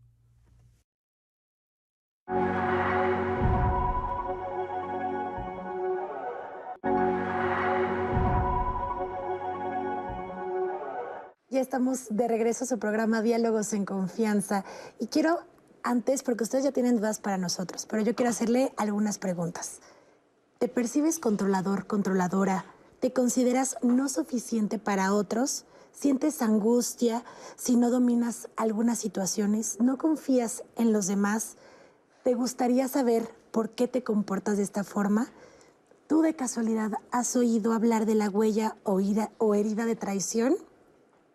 Bueno, pues si alguna de estas preguntas hace clic contigo o te identificas con tal vez sí, es verdad o la respuesta puede ser un sí, entonces el programa del próximo miércoles definitivamente es para ti. O si tú también conoces a alguien que tal vez esas preguntas también hagan conexión, pues yo las invito y los invito a que se conecten con nosotros, nosotras el próximo miércoles cómo sanar la herida de traición para darle respuesta a esas preguntas que tenemos para ustedes. Y pues regresando a esto, porque yo tengo comentarios de muchísimos miedos y fobias, eh, ya sé que les dejé algunas tareas a los especialistas antes, porque luego me escriben de Anaí, es que los especialistas no contestaron mi pregunta, no, pero de verdad ellos ya la tienen anotado del tema social, que por ahí era una de las preguntas constantes. Eh, nos preguntan por aquí, a ver si alguien lo sabe, ¿cómo se llama la fobia a las estructuras grandes? Nos pregunta Claudia Areli, como por ejemplo monumentos. Ese miedo lo tiene mi hijo menor. María Cristina Castillo nos dice, mi miedo no es común, creo que le tengo terror a las aves, pollos, guajolotes, pájaros, etcétera. Si los escucho aletear, pierdo el control. Y este comentario va un poco en alusión a lo que nos mencionaba Alfredo previamente de igual también no minimizar, ¿no? De que está mal tener este miedo, pero pues eh, María nos comenta este terror a las aves que tiene. Yo tengo miedo a salir a la calle, otra vez nos, nos comenta Marta, y este particularmente, y lo vamos a ver ahorita con otro testimonio em, de Jonathan, ha tenido eh, eco en nuestros comentarios de Facebook y particularmente de YouTube porque em, están en alusión con la pandemia. Este miedo ahora a estar saliendo, e inseguridad también nos mencionaba, por ejemplo, LS Marta en sus comentarios. Pues vamos a ver este testimonio también de Jonathan y regresando lo comentamos con los especialistas. Hace ocho años me dio un ataque de pánico estando por la calle y después de eso quedé con ese trastorno de ansiedad. Se empezó a hacer cada día más grande. Pensaba que si salía de mi casa me iba a pasar algo muy malo, un accidente, un infarto y no iba a recibir ayuda. Fue cuando se me empezó a desarrollar lo que es la agorafobia. Salía de mi casa automáticamente, abría la puerta de mi casa, daba un paso y empezaba a sentir que no podía respirar, me daba taquicardia, me sentía mareado, sentía que me iba a desmayar y corría otra vez a meterme a mi casa. Al principio mi familia me entendía bastante, pero ya después se empezó a hacer más complicado porque empecé a faltar al trabajo, tuve que ir de hospital en hospital, médico en médico. Fue cuando me empecé a ir con un médico psiquiatra y me empezó a medicar. Ya con esa medicación ya empecé poco a poco a salir de mi casa. Tuve un apoyo cognitivo conductual que sí me ayudó bastante y aparte eh, tuve un apoyo con un psicólogo particular que se llama neurofeedback todavía los síntomas me siguen llegando, no se quita, no es tan fácil. Una enfermedad así, una fobia, algún miedo que se implanta ya, ya no es tan fácil sacarlo. Pues ahí está, parte de lo que vamos a responder ahora es este miedo a, salir, a enfrentar a, las multitudes, es miedo social, fobia social, ¿cuál es la diferencia? ¿Qué se, Llama, se llama agorafobia, mira, las agoras eran espacios abiertos, eran como unas plazas entre los griegos donde la gente se reunía, de ahí viene el nombre. Eh, agorafobia quiere decir miedo a salir de mi zona segura, de lo que yo considero mi base segura, alejarme de ahí y que algo me pueda pasar en donde no va a haber quien me ayude, en donde no va a haber quien me rescate y puedo correr peligro. Entonces, ¿qué pasa? Algunas personas, por ejemplo, salen a un centro comercial o salían cuando se podía. Este, ahora ya también la gente está yendo otra vez. Eh, ¿Qué pasa si algo sucede y me da mucha ansiedad en el centro comercial? Entonces yo empiezo a tener miedo de que si voy al centro comercial me puede pasar esto, voy a empezar con taquicardia, a lo mejor me está sucediendo algo en el corazón, a lo mejor tengo algo mal físicamente, eh, y entonces empiezo a desarrollar miedo a estos lugares y solamente voy si voy acompañado o evito esta situación. Y contestando otra pregunta que hicieron hace rato, ¿se puede uno enfermar del corazón si empieza uno a tener ataques de pánico? No. La respuesta es no, absolutamente no. El corazón está hecho para aguantar cualquier situación de estrés, de miedo, etcétera, etcétera, etcétera. ¿Qué pasa? Que si mi corazón está enfermo por otro motivo y yo tengo mucha ansiedad, a lo mejor el corazón no va a aguantar el miedo o la reacción de ansiedad, pero no porque la ansiedad me esté generando un problema en el corazón, sino porque mi corazón ya estaba enfermo. Pero si mi corazón está sano, es imposible que yo me enferme del corazón por problemas de ansiedad repetida o constante. O sea, la taquicardia tiene principio y fin. Y además el, corazón está hecho para resistir hasta las cargas de adrenalina más fuertes, porque es la adrenalina la que se libera y genera la sensación de miedo y todos estos síntomas físicos que sentimos, falta de, sensación, eh, sensación de falta de aire, este, que se me va a explotar el corazón, siento los latidos hasta en los oídos, eh, me sudan las manos, este, me pongo pálido, este, se me seca la boca, todo esto está mediado, está eh, regulado por la adrenalina que se libera que es la que le dice al cuerpo, prepárate porque viene una situación de urgencia. ¿no? Es un mecanismo de supervivencia, decíamos. Entonces, la agorafobia es cuando las personas salen y empiezan a sentir toda esta reacción por miedo a que me pase algo y no lo pueda yo superar o no haya quien me rescate o quien me salve de un peligro posible que apareciera. Y la fobia social tiene más que ver con exponerme y ser el centro de atención y hacer el ridículo o que todo el mundo me esté calificando o me estén este, descalificando. Por ejemplo, hablar en público, este, dar una conferencia, sentarse uno aquí en esta sala. La fobia social tiene más que ver con esto, con que no quiero ser calificado o descalificado, miedo a hacer el ridículo. Este, y mejor no voy, y mejor, no, salgo, y mejor, no, salgo, y mejor no me enfrento. Eh, lo interesante de la, de la agorafobia, y, a veces yo, yo, me di cuenta de, de, una paciente que llegó porque tenía miedo a los aviones, ¿no? Y entonces me decía que ella cuando salía a volar, pues le daba mucho miedo y, lo empecé a ver como una fobia a, a, los aviones como tal. Pero un día me dijo algo muy interesante, me dijo, y ya cuando regresaba yo del viaje ya me vine muy tranquila. Digo, ¿te regresaste en avión también? Sí. ¿Y no te dio miedo subirte al avión? No, al contrario. Entonces, pues el miedo no es al avión. el miedo es alejarme de casa, de mi lugar seguro y que algo me pueda pasar allá. Este, entonces, vuelvo al punto. No nos dan miedo y no nos dan fobia los objetos ni las situaciones, sino lo horrible que se siente y eso es lo que quiero evitar. Lo horrible que se siente y que seguramente ahora con la presencia de la pandemia muchas personas están encerradas desde hace un año y casi diez meses y no tienen para cuándo salir. Ahí que, que eh, frente a qué porque además han habido situaciones reales. Han perdido a sus familiares, han perdido a los vecinos. Hay algo que es real. ¿Y cómo decirles que no?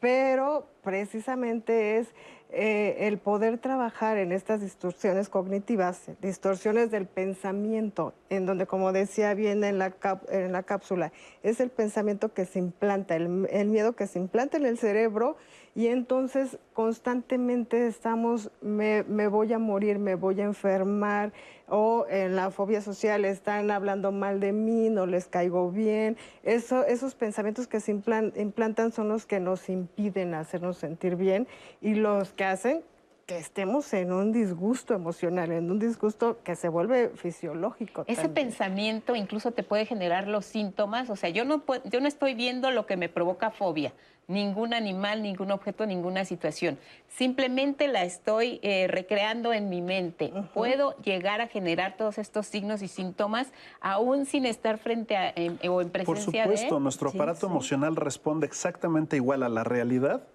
que a la imaginación.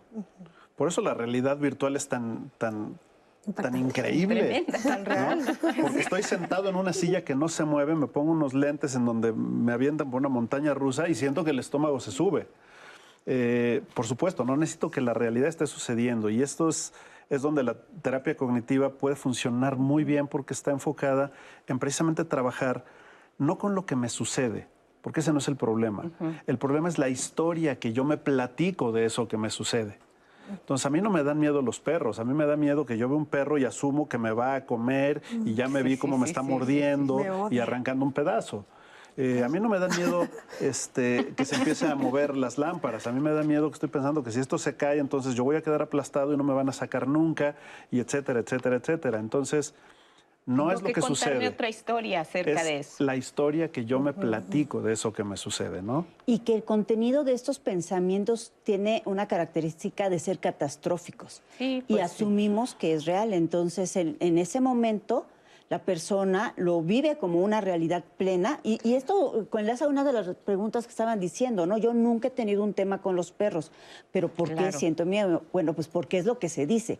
¿Qué piensa cuando está viendo al perro? ¿Qué se imagina? Porque además no nada más necesariamente son pensamientos, pueden ser imágenes y a veces la imagen puede ser una imagen de terror. Lo peor. Y se vive como una realidad. Inmediatamente activa el sistema simpático y viene toda esta respuesta fisiológica. Pero fíjense qué interesante el caso que nos compartió Alfredo, porque si esta persona no asiste a consulta, se va con la idea de que tiene miedo a volar, ¿no? Y hace una asociación, ¿no?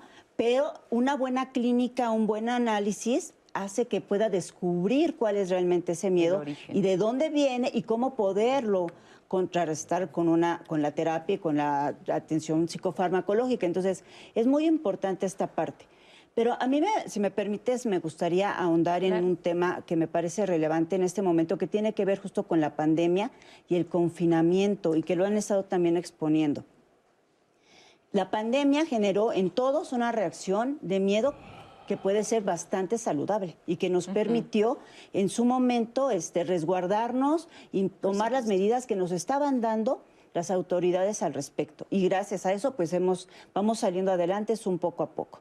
Pero este miedo, que es un miedo que fue lógico, que fue racional, que se, fue, que se, que se manifestó, puede empezar a salirse de control y con tanto bombardeo mediático y con todo lo que se dice y e incluso con lo que uno se dice, puede empezar a generar ya trastornos más complejos como las fobias, la agorafobia.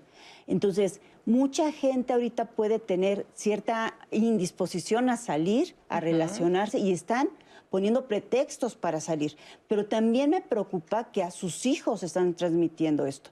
Porque como ya lo decíamos hace rato, no necesariamente es que vivan las cosas. Los niños aprenden mucho de lo que observan. Y si ellos observan a unos padres inseguros, temerosos, este, y con una serie de, este, de, ritos para salir, ellos van a temer a salir y les va a costar mucho trabajo adaptarse. Entonces, la invitación es a que nos demos cuenta que, aunque si bien el virus todavía sigue, hay que enfrentar este miedo y hay que aprendernos y adaptarnos a estas nuevas condiciones de vida y tomar las medidas pertinentes, pero no evitar ya salir e empezarnos a relacionar e integrarnos con otros. Y mucho ojo con lo que le estamos enseñando a nuestros hijos. hay, un experimento muy interesante de una doctora que se llama la doctora Susan Mineka. Ella agarró un, chimpancé, un mono recién nacido, y lo dejó en una habitación cerrada y dejó salir a una víbora.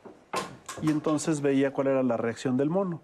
El mono pues se acercó, vio la víbora, le jaló la cola y después se aburrió y listo, ¿no? A este chimpancé lo soltaron en su hábitat natural, lo marcaron y años después lo trajo nuevamente al laboratorio a la misma habitación y le soltó a la misma víbora. Y el mono, en el momento que vio la víbora, se subió al escritorio, empezó a gritar, a dar gritos para alertar, como se hace en la naturaleza cuando aparece una situación de peligro, demostrando que los miedos son aprendidos, que los miedos eh, se aprenden en casa, ¿sí? Se aprenden en casa por o lo que vivimos o por lo que nos enseñan. Este mono claramente no le tenía miedo a esa víbora. No había aprendido una conducta X de número de años después que regresó y la vio, su reacción fue la de subirse al escritorio y, como lo hacen los chimpancés, dar gritos de eh, todos, cuidado, aquí hay una situación de peligro, ¿no? Entonces, ¿qué nos dice esto? Pues, ¿qué estamos haciendo nosotros con nuestros miedos y qué es lo que les estamos enseñando a nuestros hijos con nuestros miedos? Porque además pueden surgir a cualquier edad este asunto de, de Por supuesto, se puede aprender a cualquier edad. Entonces, es importante que si a mí me estorba lo que estoy sintiendo, pues ese para mí es el indicador de buscar ayuda, ¿no?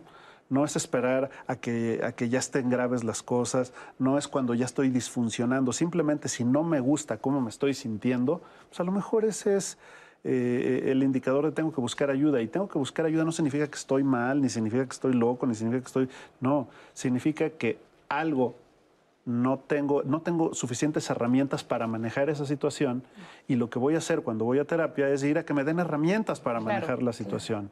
No voy a ir a que me este, juzguen, no voy a ir a que, a que me compongan algo que está descompuesto, no, voy a ir a aprender herramientas que a lo mejor nunca aprendí en casa. Hay que experimentar la, la fobia y revivirla porque hay muchas personas eh, que quieren enfrentar el miedo o la fobia eh, colocándose frente al peligro o exponiéndose directamente frente a lo que les puede traer una situación complicada que les empiezan a sudar las manos, les empieza a palpitar el corazón, se empiezan a poner pálidos. Dicen, no, es que yo tengo que enfrentarme a esta víbora para que se me quite. O sea, ¿eso qué tan conveniente es o de qué forma hay que hacerlo? ¿De qué manera correcta se pueden enfrentar este tipo de fobias? Para, para pues no caer en una situación extrema donde en lugar de curarte pues empeoras, ¿no? Que, precisamente puede haber, hay técnicas también, hay una técnica igual, cognitivo-conductual, que es desensibilización sistemática. Poco a poquito nos vamos desensibilizando a eso que nos está causando miedo. Incluso también puede ser bien en el caso de adicciones. También hay tratamientos, también la ciberpsicología tiene tratamientos que tienen que ver con realidades virtuales. Precisamente eh, comenzaron a, utilizarse en los soldados después de la guerra.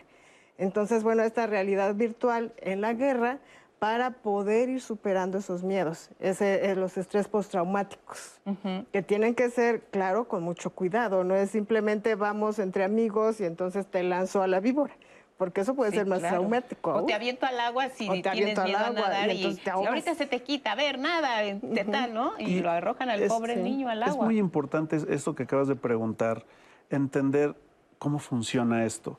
Mira, eh, el exponerme al miedo no es exponerme al objeto que me da miedo, es aprender a vivir con mi ansiedad, con, ese, con esa sensación de ansiedad que me genera el objeto y darme cuenta que no me va a pasar nada eh, ¿Qué pasa si yo me acerco a un perro y me da miedo? Pues lo que voy a hacer es evitar el estímulo. Claro. La idea es que tenemos que exponernos al estímulo y evitar la respuesta de salir corriendo. ¿Para qué? Para darme cuenta que a mí lo que me está haciendo correr es mi miedo. Y si yo aprendo a sentarme con mi miedo y a convivir con mi miedo y a darme cuenta que mi miedo no me va a hacer nada, ni me voy a morir, ni me va a dar un infarto, ni voy a explotar, ni va a pasar nada, entonces le pierdo el miedo al miedo y me doy cuenta que no era el objeto. ¿Sí? Estos, estos métodos de desensibilización o, de exposición al estímulo y evitar la respuesta es un tratamiento sumamente eficaz déjame llevarlo al extremo. Si le tengo miedo a los perros, lo que yo podría hacer, y, lo voy a poner, no, es que se haga, pero, pero teóricamente es lo que mejor funcionaría, es decirle a mi paciente, a ver, toma asiento, dame un segundo, ahorita vuelvo, le cierro la puerta, las atranco, ¿no? Y lo encierro ahí y abro una compuerta y dejo salir 20 perros y me voy a Starbucks a tomar un café, ¿no? Entonces, ¿qué va a pasar? Pues el paciente primero va a empezar a gritar y se va a poner como loco y me va a decir que qué me pasa. Pero yo no lo voy a dejar salir. ¿Qué va a pasar? Después de 10 minutos, el paciente que va a estar paralizado frente a la puerta, no se va a querer ni mover, se va a dar cuenta pues que los perros ahí están y que no le han hecho nada. Y después que se empiece a engarrotar y a calambrar los brazos, los va a empezar a bajar poco a poco sin moverse después de un rato se va a dar cuenta que los perros, pues ahí están y no le han hecho nada. Y entonces se va a animar y se va a voltear y los va a ver y a lo mejor le vuelve a dar un poco de ansiedad. Y de repente, pues ya se anima a moverse un poco más porque no pasa nada. Y de repente, pues ya se sienta porque ya se le acalambraron las piernas. Y después, cuando yo regrese, va a estar acariciando al perro. ¿Por qué? Porque se dio cuenta que no pasa nada. Pero se dio cuenta porque hay un tratamiento previo. Porque no le permití la, la, la, la respuesta de huir del peligro porque el peligro no está ahí, el peligro está aquí. Por eso, pero ya a esa persona se le hizo entender cómo es que se presenta, cómo funciona esa situación, o, es en automático. hay, incluso un programa por ahí que se llaman tratamientos de choque, ¿no? Que tiene que ver mucho con esto, exponerme, exponerme, exponerme y perderle el miedo a mi reacción. Pero no eso lo logras por ti mismo, eso a lo que me refiero, o sea, difícilmente, necesitas, difícilmente estamos de, un, antecedente que te explique cómo funciona la ansiedad, el mecanismo. La ansiedad sube cuando yo me expongo al perro. Y si yo me alejo, automáticamente baja la ansiedad y ese placer, cuando la ansiedad, que es displacer, se elimina el estímulo porque yo huí, baja la ansiedad y eso produce tanto placer que yo digo, esto es lo mejor que puedo hacer, salir corriendo. ¿Sí? ¿Qué pasa si yo no puedo salir corriendo? Me voy a dar cuenta, pues que no pasa nada y que el displacer, mi miedo, no es peligroso, no es amenazante, no me va a dar un infarto. Lo puedes hacer eh, gradualmente explicándole al paciente cómo es, claro que se puede. y, tienden a ser tratamientos muy exitosos, especialmente para las obsesiones, por ejemplo. Claro. ¿No? Este, entonces, hay que, hay que de alguna manera entender que sí, sí sirve. Claro que sirve. Tuviste un accidente, súbete al coche para que te des cuenta que el coche no es el problema. este, el vuelo tuvo un aterrizaje de emergencia y mañana mismo compra un boleto y vuélvete a subir al avión para que veas que, el avión no es el problema, que a ti lo que te está haciendo salir corriendo de ahí es tu miedo. Sí, es que... Perdón, Verte, querías decir algo. Que, que, precisamente esto sí, lo que estabas preguntando, tiene que ser en un entorno terapéutico para que pueda funcionar mejor. Claro. Entonces, igual en el entorno terapéutico ya se va decidiendo en qué momento puede suceder esta exposición. Muy bien, Beatriz. Y es que el tema es que eh, aquí lo que, cuando se hacen este tipo de intervenciones, tiene que ver con que la persona tiene que reestructurar su forma de ver ese fenómeno. Entonces, eso lo que, lo que está haciendo en este ejemplo que nos puso Alfredo es, la persona está poniendo a prueba todas estas creencias limitantes que tienen relación con el perro, que fue el ejemplo, y las tiene que poner a prueba. Y ahí está y los está viviendo, y en ese momento su mente está con todo el bagaje de, te van a hacer esto, te van a hacer, y está sucediendo, está fuerte, y la respuesta fisiológica es impresionante, pero no pasa nada y no pasa nada y no pasa nada. Y por fisiología empieza a ceder. Por fisiología nadie se queda en el ataque de pánico de por vida, va a ceder. Entonces va a empezar a ceder, va a ceder y la mente empieza a, ver que no está pasando nada, no sucedió. Todas estas creencias limitantes se empiezan a derrumbar y se genera algo que buscamos, que es reestructurar la forma en la que la persona se ve con este, con este objeto, con esta situación o con esta condición. En cómo vas enfrentando esa amenaza y vas aprendiendo otras conductas que te permiten en algún momento dado lo que tú dices y que me encanta. Ya al final, hasta acaricio al perro, ¿no? Ya al final, hasta permito que la araña me camine por aquí. Perdió su valor. Sí, ya no, le atribuyes ese, esa máxima autoridad que está por encima de ti y que ya te provoca todos tus temores, tus miedos y tus fobias. Muy bien, Anaí, lo dejamos eh, aquí, nos regresamos para, para revisar las preguntas porque tienen tienen ahí hay muchos temas, muchos asuntos también. Danos una para ir calentando. Una, ¿cómo se controla un ataque de pánico? ¿Cómo es un ataque de pánico? Bueno, pues ahí está. Al volver de la pausa respondemos esta pregunta, miedo o fobia. ¿Te suena conocida la santofobia? Es una de las fobias más raras y tiene que ver con un miedo abrumador al color amarillo, solo con escuchar su nombre.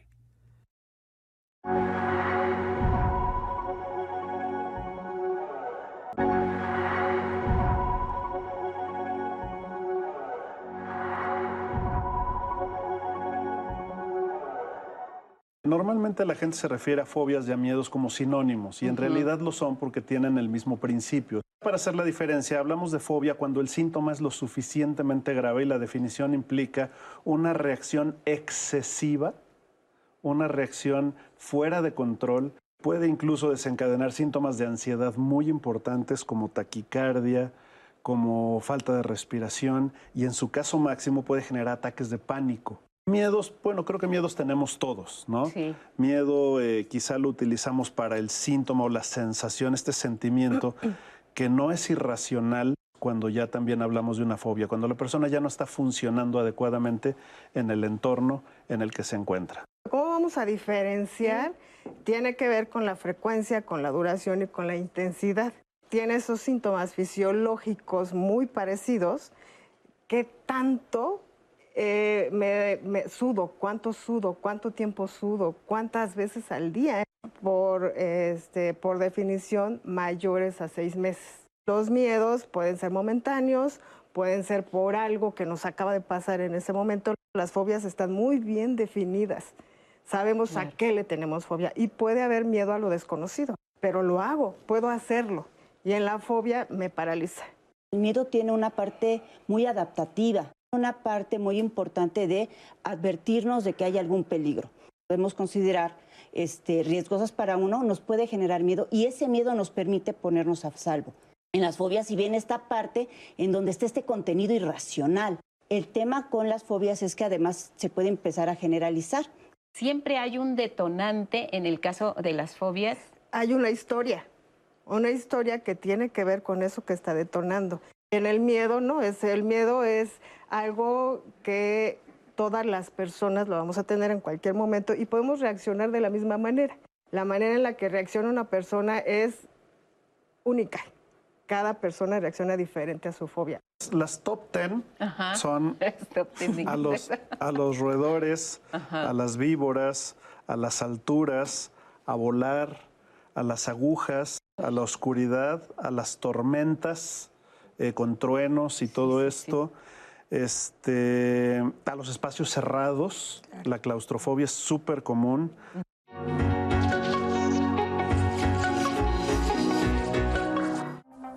El miedo es una sensación primaria que apareció en nosotros como una estrategia evolutiva para alejarnos de aquello que nos pone en peligro.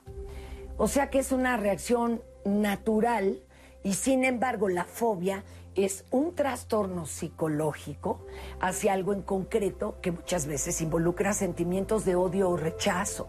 Anécdotas o vivencias traumáticas también pueden fijar una fobia. Les voy a contar de algunas de las más raras conocidas. La turofobia, que es el miedo al queso. Yo sé que parece difícil de creer que existe, pero existe. Y estas personas eh, con que vean o estén cerca de un queso, incluso de plástico, se aterran. Así que con ellas, pues no vaya a cenar una sincronizada, ¿verdad? Otro, la crometofobia, que es el miedo al dinero. En cualquiera de sus presentaciones físicas, billetes, monedas. Así que estas personas, pura tarjetita. La omfalofobia, miedo a los ombligos. En serio existe. Sí, así que quien la tiene pues no se va a limpiar nunca la borlita del ombligo, como, como se dice. Y agárrese porque esta la mencionamos muy de pasadita hace rato. La hipopotó monstruo se... se escua... Ay, qué miedo, ya me hice bolas. es miedo a las palabras largas. Y esta fobia se identificó eh, que proviene desde la infancia al desarrollar la capacidad lectora. Entonces, cuando tienen que unir varias sílabas, pueden desarrollar primero temor y después una verdadera fobia. Ahora sí que me dio hasta miedo no pronunciar bien tamaña palabra, ¿verdad? Si usted siente miedo, no se preocupe. Recuerde que esto es una reacción normal. Pero si lo que siente de veras le paraliza, le angustia, se vale pedir ayuda. Visite un especialista. Para Diálogos en Confianza, Fernanda Tapia. ¿Quién bautizó las fobias de esa manera? ¿Se sabe? Pues tienen, nombres este, etimológicos, ¿no? Ónfalos quiere decir ombligo, la onfalofobia es miedo al ombligo. Fobia es miedo y, y, filia es gusto por, es lo contrario. Pues también nos decías de la agorafobia, ¿no? Agora, estos espacios abiertos, en fin. Sí hay una explicación, no son nombres así sacados de la manga o que sean extraños de pronunciarse. Damos respuesta a lo que nos decían Anaí, el ataque de pánico y cómo se controla. ¿Qué les podemos decir al respecto? Un ataque de pánico es la expresión máxima de la ansiedad. La ansiedad puede ir desde una leve sensación de incomodidad hasta presentar eh, síntomas físicos como taquicardia, entonces le llamamos angustia y si esto sigue aumentando y viene la sensación de que me voy a morir, de que no puedo respirar, de que ahora sí ya es el final, eso es lo que se llama un ataque de pánico. Ataque de pánico es la palabra en inglés. En español lo correcto sería decir una crisis de angustia, ¿no? Eh, pero bueno, es lo mismo. Eh, normalmente sube en unos cuantos minutos, se alcanza el punto máximo de esta ansiedad y dura también 10, 15 minutos y empieza a bajar. Eh, no se muere la gente de un infarto, esta sensación de que no puedo respirar no es más que una sensación de falta de aire. Eh, yo siempre le digo a la gente, si algo te empieza a dar ansiedad y sientes que no puedes respirar, ponte a hablar. Si tú puedes hablar, quiere decir que estás respirando muy bien, porque alguien que no puede respirar no puede hablar. Y esto a veces también ayuda a tranquilizar a la persona diciendo, ok, sí estoy respirando bien porque estoy hablando. Pero es una sensación espantosa, ¿por qué? Porque eh, dice, dice la descripción de, este, de la Organización Mundial de la Salud, sensación de muerte inminente. Ay, pues. ¿No? Entonces Suena la persona agresivo, siente que ¿no? le está pasando algo en el corazón, que no puede respirar, que se está atragantando, eh, sensación de debilidad, de piernas flojas y de que me voy a morir. Pero subrayar esa parte es una sensación. Es una No sensación. significa que sea el desenlace. Exactamente. ¿Qué pasa? Que la persona lo empieza a interpretar otra vez. No es lo que me Claro. sucede, es la historia que yo me platico de esto que me sucede. Seguro tengo algo en el corazón y me va a dar un infarto y eso me da más ansiedad y más ansiedad, más taquicardia, más síntomas y más síntomas, más pienso que me voy a morir y más pienso que me voy a morir, más adrenalina y más síntomas y se vuelve un círculo vicioso que hay que romper, ¿no? Eh, si yo no hago nada, el ataque de pánico o la crisis de angustia va a empezar a bajar gradualmente, poco a poco, y la persona vuelve a recuperar un poco la tranquilidad. Ya pasó. Y esto te lo puede pasó. detonar también el estrés. Eh, ¿O es diferente? El estrés por sí solo difícilmente va a llegar a esto, a menos que sea una situación crónica de estrés. Creo que son otra vez situaciones que yo identifico como de riesgo o de peligro, las que me van a generar ansiedad a diferentes niveles. Me puede dar simplemente ansiedad, me puede dar angustia cuando ya tengo taquicardia o, si llega a su expresión máxima, un ataque de pánico. Muy bien, Anaí, cuéntanos. ¿Cuál es la diferencia de una fobia a una animadversión? Nos pregunta Ricardo Lugo. ¿Qué relación guarda con los traumas? Yo, por ejemplo, con la gente gorda, sobre todo la gordura mórbida, me siento mal. Empiezo a sudar, me incomoda ver a esa gente. Si llego a un lugar público y que haya una o varias personas con estas características, prefiero salirme y no sé por qué me hacen sentir tan mal. Me cuesta trabajo estar ahí y ni pensar tener una conversación. Y me esfuerzo demasiado sobrellevar esta situación. ¿Esto es animadversión o una fobia? Nos pregunta Ricardo Lugo. ¿Qué le podemos responder? Yo creo que esta anima, animaversión tiene que ver más con un prejuicio, con una situación social de, de desprestigio, tal vez puede ser ante alguien. A- algún estigma también que se puede tener y que hay muchos estigmas incluso al físico de las personas, a alguna enfermedad, mucho a las enfermedades también de salud mental o las enfermedades mentales. Entonces sí es el prejuicio que tenemos ante... En el caso específico de una persona podemos decir tal vez pueda suceder. No lo sabemos porque solo la persona con su historia, con lo que nos pueda contar, entonces sabemos hasta dónde se puede ser una fobia o tiene que ver con un prejuicio social. Sí, la animadversión creo que tiene que ver con un prejuicio, pero yo diría, ¿qué historia se está platicando? Porque si a lo mejor lo que me está generando ansiedad es ver que esta persona tiene dificultad respiratoria o está sudando y tiene mucho calor y está sufriendo, a lo mejor me estoy identificando con ese sufrimiento y eso es lo que a mí me produce ansiedad y taquicardia. Yo iría otra vez, ¿qué historia me estoy platicando? Porque no es ver a la persona con una obesidad mórbida, es la historia que yo me estoy platicando de ver a esa persona con esa obesidad mórbida. Y que vuelve al tema de hacer una buena clínica, una buena entrevista para poder saber las condiciones y nuevamente observen cómo está la conducta de evitación y la ganancia que tiene de, de salirse de ese lugar. Pero seguramente en algún momento de su vida le puede generar incluso traba- este, problemas en sus relaciones sociales, en el trabajo, etcétera. Le va a empezar a afectar. Entonces, sería muy bueno que acudiera con un especialista para que se hiciera una buena este, semiología, qué es lo que está sucediendo y de ahí se pueda dar un tratamiento, ¿no? Se pueda este, ver qué es lo que sucede. Porque vienen esas ideas a su mente, ¿no? Nos escribe César Vargas en Facebook. Los eventos dolorosos, tristes, de agresión, pérdidas, miedos o deseos prohibidos, si son intensos o impactantes vividos solo una vez, pueden producir un trauma, el cual activará un mecanismo de protección que es de desplazamiento, el cual transfiere hacia objetos o ideas inocuas las emociones que generan esos eventos. Lo que asusta metafóricamente posee los elementos de trauma. En terapia se logra enfrentar y ya adulto poder enfrentar lo que se originó. César Vargas nos dice, tenemos miedo al miedo, que era lo que mencionaba justo Alfredo. Héctor Zarate, tengo miedo si se aproxima un auto a toda velocidad hacia donde yo estoy. Me da angustia o ansiedad. Es miedo a que algún día me atropellen. Roberto nos dice, yo le tenía mucho miedo a las alturas. Aún le tengo, pero no tanto. Lo combatí escalando torres de comunicaciones, pero aún no puedo tirarme clavados en lugares muy altos y tampoco puedo acercarme al borde de los acantilados. No sé si eso es normal o las personas que conozco no son normales. Roberto eh, Mangrove, que nos escribe esto, nos vuelven a poner la palabra qué es normal y qué no es normal. Entonces igual, este, en el tema de que no está mal tener un miedo, lo que dicen los especialistas, como pues validar lo que uno siente, ¿no? Em, Hola, soy Vero. Gracias por el programa que está muy interesante. Nos dice, yo tenía aracnofobia y fobia a muchas cosas. Asistí a terapia psicológica y pude entender que muchas fobias fueron heredadas y aprendidas por mis educadores en hacerlo consciente y aceptarlo me permitió hacer a un lado las fobias, el miedo porque pues finalmente es normal para defenderme por segundos, la verdad me paralizo, pero después ya lo afronto ese es un testimonio de Vero que pues creo que nos da un gran ejemplo a todos y a todas nosotras.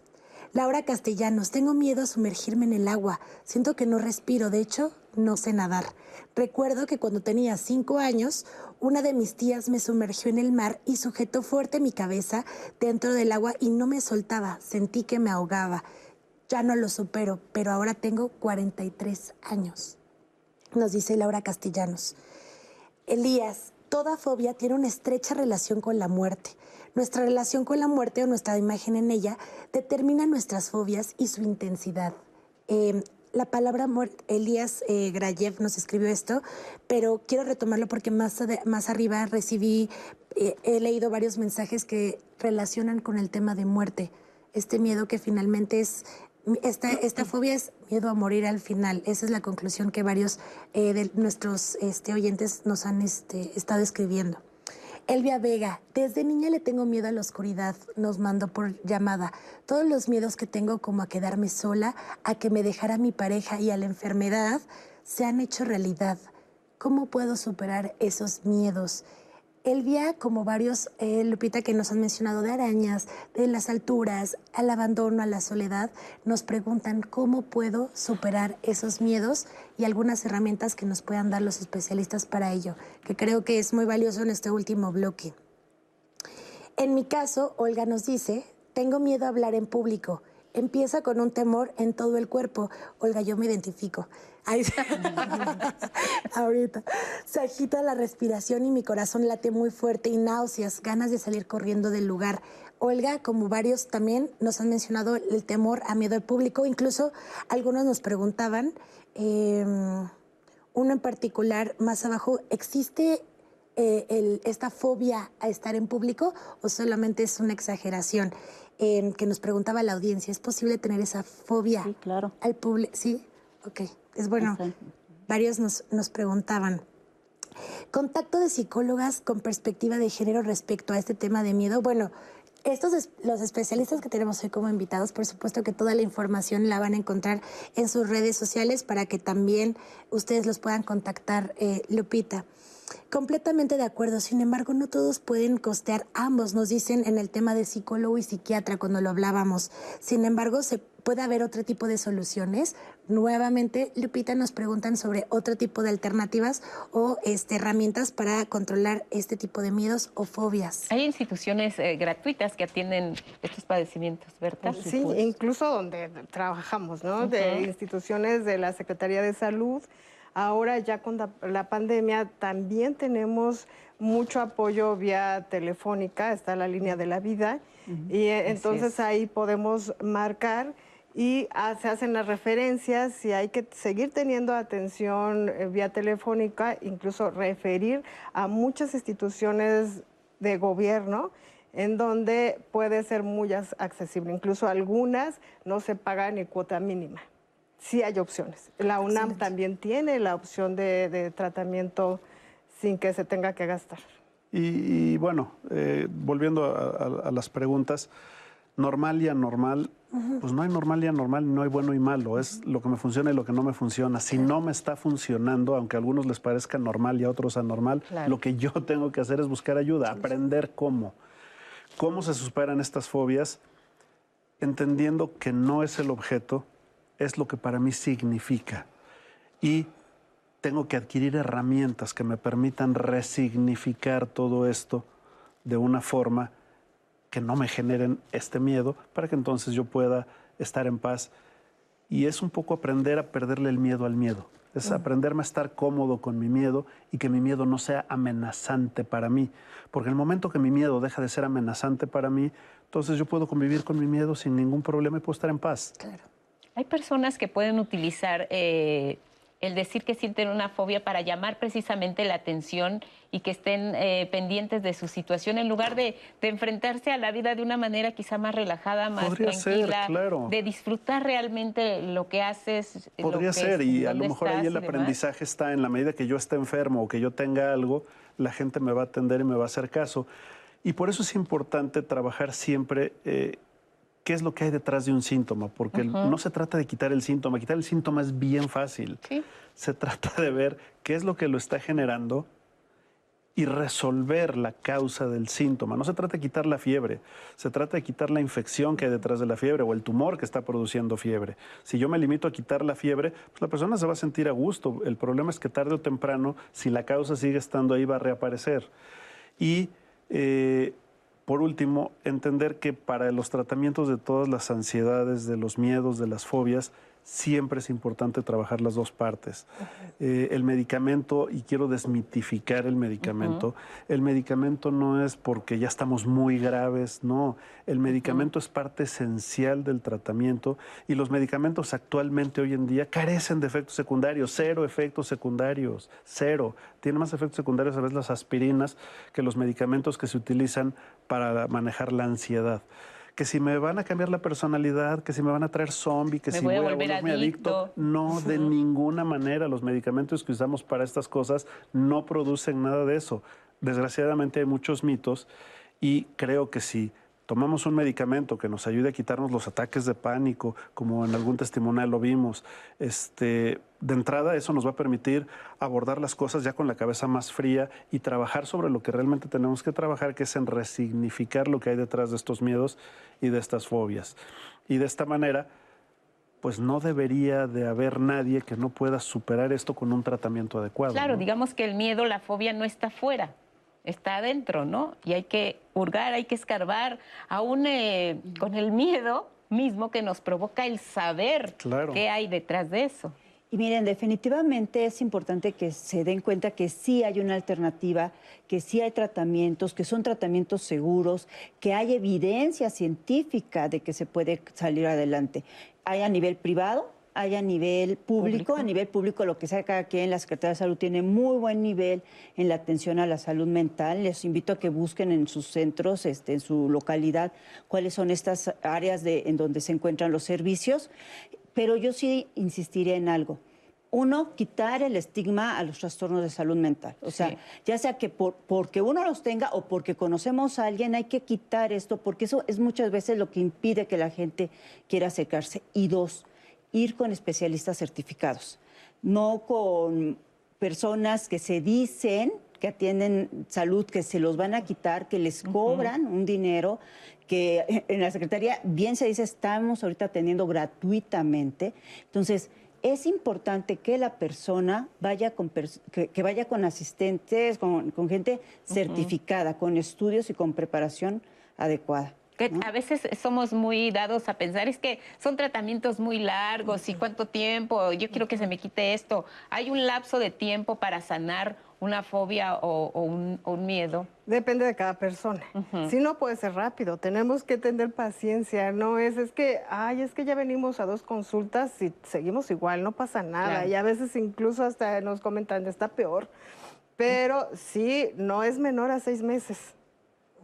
Puede ser un año o dos años dependiendo del tratamiento, de la técnica, pero sobre todo de las personas. Y hay, y hay, y hay estrategias ya, y hay Sí. técnicas en las que las personas pueden salir de una fobia incluso en unas cuantas sesiones. Varía mucho de persona a persona, pero hay técnicas ya este, muy, muy enfocadas. Hay una, una terapia que se llama este, terapia breve orientada a, a- a temas profundos, ¿no? Terapia profunda breve, eh, que en unas cuantas sesiones puedes desatorar muchas cosas.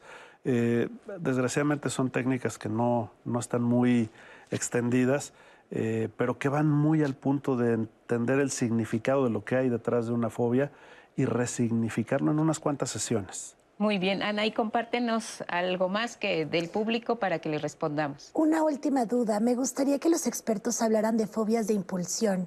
¿Qué son estas fobias? ¿Saben acerca de esas fobias? No he de escuchado el impulsión? término. Ok, yo tampoco había escuchado. Eh, Que justo era una pregunta de Juan Francisco que me imagino que se refería más como a lo que me activa, ¿no? A hacer algún tipo de actividad y tal. Me Como de imagino que es- impulso, de impulsión, Como de, de impulso. impulso, de, de Ajá, tener ese hacer. impulso de hacerlo, que tal vez tenga que ver con eh, conductas temerarias, ¿no? Tal vez eh, eh, el hacerlo sin pensar, sí, sin reaccionarlo antes, que puede ser muy peligroso. Y otra pregunta que también nos hacen, Lupita, ¿dónde puedo volver a ver el programa? Recuerden que también Esa es la mejor pregunta. Gran pregunta. Nuestras redes sociales lo pueden ver, incluso terminando de inmediato ya, ya está, disponible en las redes sociales. Pues les queremos agradecer mucho su participación esta mañana. Berta, Alfredo, Beatriz, muchas gracias. Muchas Gracias, gracias. Anaí. Gracias, y gracias como gracias. siempre al público que hace este programa. Esperamos que realmente les hayan servido todos los comentarios, que tengan herramientas para identificar si tienen una fobia o un miedo y trátese del que se trate, se puede, se puede curar y se puede sanar para vivir siempre mejor. Gracias, sigan en el 11, aprender a envejecer. Buenos días.